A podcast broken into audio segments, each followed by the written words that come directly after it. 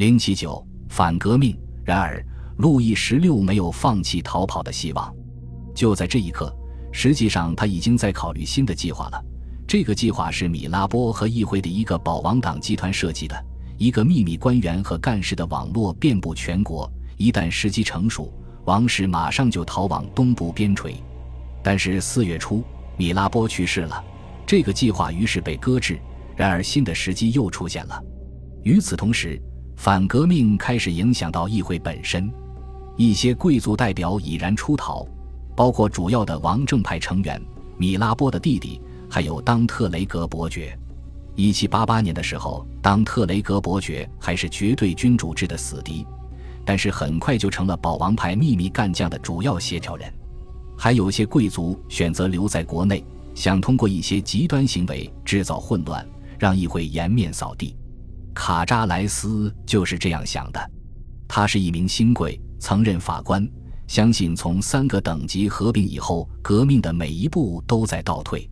还有莫里，他是白手起家的教士，议会制定的教士法令尤其令他恼怒。这样政策的可怕后果，在一七九一年春天就已经一目了然了。这些人在一七九一年春天的时候还很支持那些激进做法，甚至投了赞成票。但是现在，他们的心灵受到了严重的创伤，开始相信灾难即将来临，而新的体制也很快会崩溃。在一月的一场激烈辩论中，莫里告诉卡扎莱斯说：“让这个法令通过吧，我们需要它。再通过两三条这样的法令，那么一切就都结束了。”所以没有人会奇怪，路易十六本人最后还是加入了流亡者的行列，出逃瓦楞。关于此事的谣言已经疯传数月了，而且国王的姑妈早在二月的时候就逃去了罗马。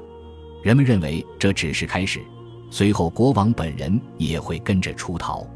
流亡者们一开始就在劝说国王出逃，但是王室出逃的计划是他们自己独立决定的，阿图瓦事先没有警告他们。而且，利奥波德皇帝也只是在事情发生一周前才得知风声。他想要在边疆集结军队做接应，但是瓦楞出逃改变了反革命全部前途。虽然最后告以失败，这首先表明他们已不再可能相信法国的国王是心甘情愿的做囚徒，被关在巴黎。尽管制宪议会的代表拼命赞成所谓挟持拐带的说法。但是很明显，路易十六已经拒绝承认大革命，拒绝接受大革命的所有成就，而且实际上他也已经谴责了这场革命及其成就。此外，一个很明显的事实是，巴黎爆发了声势浩大的共和运动。这场运动由于马尔斯教场的屠杀，很快被镇压，共和派似乎销声匿迹。所有这些都意味着当务之急就是要营救国王。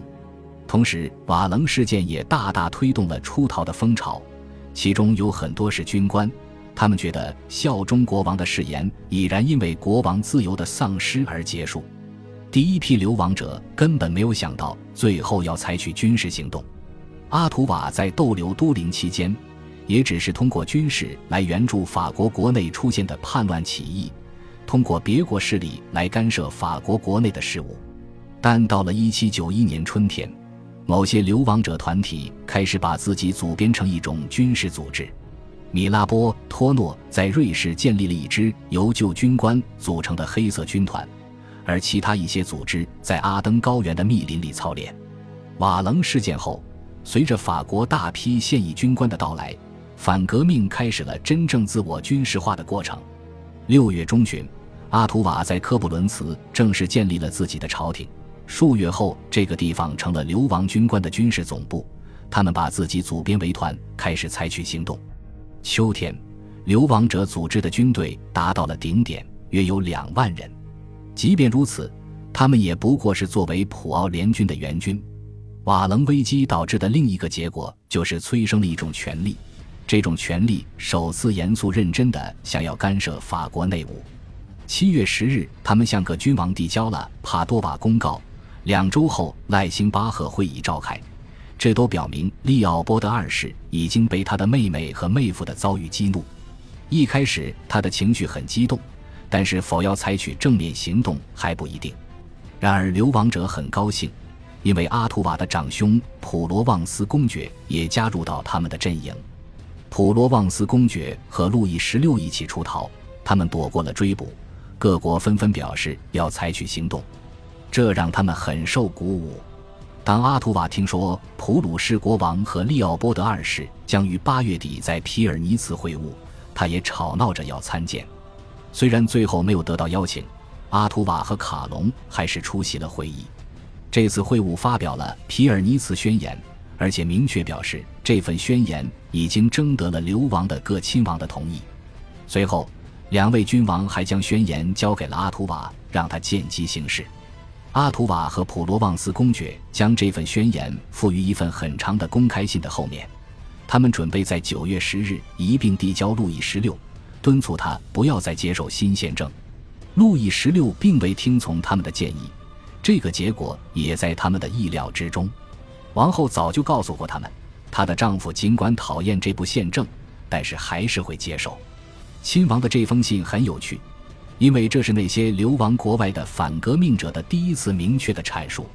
他们认为宪政缺乏合法性，因为这不是由三级议会制定的，而国王赋予的任何认可也都是无效的，因为这都是被逼的。议会忙于制定的那些蛮横无理的条令，都是应该受到责备的，都是可怕的，只会让法国蒙羞，也都是非法的。社会失去了秩序，教会受到了攻击，军队出现了骚乱，经济被彻底破坏，财产受到了侵害。从加冕那天开始，国王就已经宣誓要捍卫国家的基本原则。这封公开信说：“先生们。”这部所谓的宪政的罪恶卓法难数，你们又如何能真心诚意、有理有据地支持这样一部宪法呢？国王是世袭的，你们可不能背离最初的原则，也不能侵蚀宪政立足的根基。如果国王真的接受了宪政，亲王们也会觉得这不是他的本意，因为他失去了自由。此外，他们相信这样的理解，而且也会对整个欧洲君主国公布。所以这一点很清楚，和七月十三日的议程比起来，现在亲王们的目的也不见得更开明。他们实际上承认三级会议的合法性，似乎也承认就制度的某些弊端需要改革。他们强烈反对的是国民议会超出了陈情书的要求，但他们还是想看到一个自由的且有合法权力的国王，有归他调配的，效忠且听命于他的军队。有属于他的实际权利。很明显，由这样一个国王统治的这个社会，就是旧制度的彻底的复辟。这就是流亡者的梦想，他们的流亡生活也能反映这一点。一七八九年前，贵族生活的大量细微差别和琐碎的势力行为，在都灵及随后的克布伦茨两处的王宫生活里，不仅得到了再现，而且有过之而无不及。他们会为优先权和等级秩序争吵不休，在开始武装自己的时候，一些军团不愿接受新贵族。一旦有新人加入，他们也会不厌其烦地仔细检查其贵族身份。这些人在填写18世纪80年代之前的政治履历时，会被询问为什么到现在才出逃。一位老军官说：“我累了。”问题太愚蠢了，简直就是在审讯。我坦白。这样的开场让人很不愉快。我不该跑这么老远过来。瓦楞事件后，卡扎莱斯来到了科布伦茨，但又愤愤不平地回去了。记者弗朗索瓦叙罗也是一样，他是彻头彻尾的右派。在意大利和德国那些接待他们的人面前，流亡者也是态度傲慢、目空一切、身无分文的时候，就会留下一张张空头支票。败仗和军事操练也让他们的日常生活变得很混乱，但是他们不都是性情暴躁、装腔作势、自私自利的人，而且也不是所有的流亡者都只眷恋着旁落的权利和失去的特权。不少人承担的风险很大，他们离家弃子，放弃了自己的财产，加入到亲王们的阵营。这些晚来的人大多遭到态度强硬的流亡者冷眼相待。他们觉得这和第一批宦官显贵那种半游玩般的经历比起来，要危险得多。很多人真的为瓦楞事件后国王的命运打动，他们的历程被一种带有浪漫色彩的非理性的忠诚驱使。夏多布里昂回忆说：“没有必要因为一个乳臭未干的英国王储，波旁家族就得漂洋过海，一表决心。”但是身处美国的他，闻听瓦楞事件后，马上坐船回到了欧洲，图于一个法国人。得知他所担心的最糟糕的事情果然发生了，于是加入了流亡者的军队。夏多布里昂与很多人一样，先前都是军官，很乐意在流亡者的军队里服役，因为在这里至少没有平头百姓，而出逃的平民也不会跟着他们前往美因茨或是克布伦茨。流亡者们有各自的想法，但是绝大多数人对他们选择的这种流亡生活许下的承诺，其实就是颁布宪政。一七九一年秋天，制宪议会反对流亡者的强硬立场，一个主要原因就是亲王们这种颇具威胁且带挑衅的态度。但是亲王及其随从相信时机已经成熟，他们不仅拿到了皮尔尼茨宣言。而且还从德国、西班牙和俄国那些更强大的统治者那里得到了不少补给。他们一共拿到了六百五十万里弗，他们用这些钱买了武器和装备，还请了雇佣军，增强自己的实力。巴黎对流亡者的一举一动都十分敏感，这反过来让后者更觉得自己很重要，更觉得自己的军事行动是有价值的。但是秋天一过，他们又泄气了，钱已经花光。且各国也没有采取什么行动。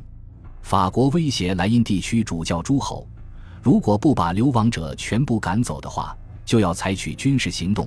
于是莱茵地区主教诸侯马上下令解散流亡者的部队。其实这些部队早已因为武器装备、庇护所甚至食物短缺而不成气候了。一些部队已经堕落为盗匪，靠着掠夺农民粮食作物过日子。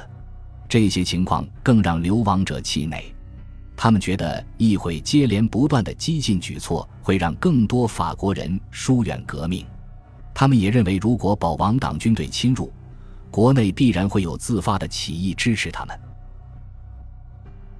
恭喜你又听完三集，欢迎点赞、留言、关注主播，主页有更多精彩内容。